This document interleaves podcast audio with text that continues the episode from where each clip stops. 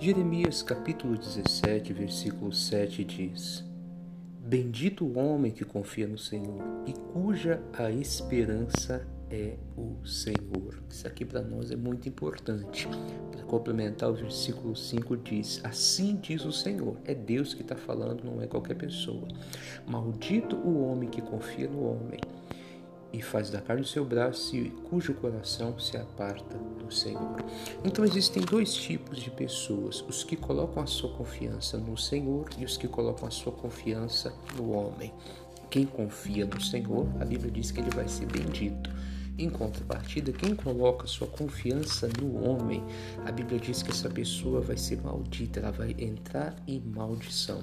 Só que quando falamos sobre colocar a confiança no homem, não estou falando apenas de colocar confiança em outras pessoas, esperar algo de outra pessoa. Mas olha o que diz a Bíblia aqui em Provérbios capítulo 3, no versículo 5, é, diz assim: ó, Confia no Senhor de todo o teu coração e não te estribe se estribar e se apoiar no seu próprio entendimento.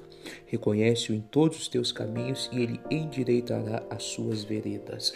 Quando a Bíblia fala para não confiarmos no homem, não estou dizendo apenas que eu não devo colocar toda a minha esperança em uma pessoa porque eu vou me decepcionar. Só que confiar no homem também é confiar em si mesmo. Quantas vezes nós achamos que o nosso plano é melhor do que o que diz a palavra? Quantas vezes nós achamos é, que a nossa ideia é melhor do que aquilo que Deus diz na Bíblia? Quando nós colocamos a confiança no que achamos que é certo, estamos confiando no homem, na nossa própria capacidade e seremos malditos. Vamos quebrar a cara, desculpe o termo, vamos entrar em maldição. A Bíblia diz aqui, eu vou ler novamente, Provérbios 3, 5, confia no Senhor de todo o teu coração e não te estribes, não te apoie do seu próprio entendimento. Então, às vezes, nós temos uma maneira de ver as coisas, nós achamos que é o melhor, é, mas todo mundo faz assim, todo mundo tem feito, mas eu tenho que confiar no Senhor, confiar no que diz a palavra aí eu vou ser bendito.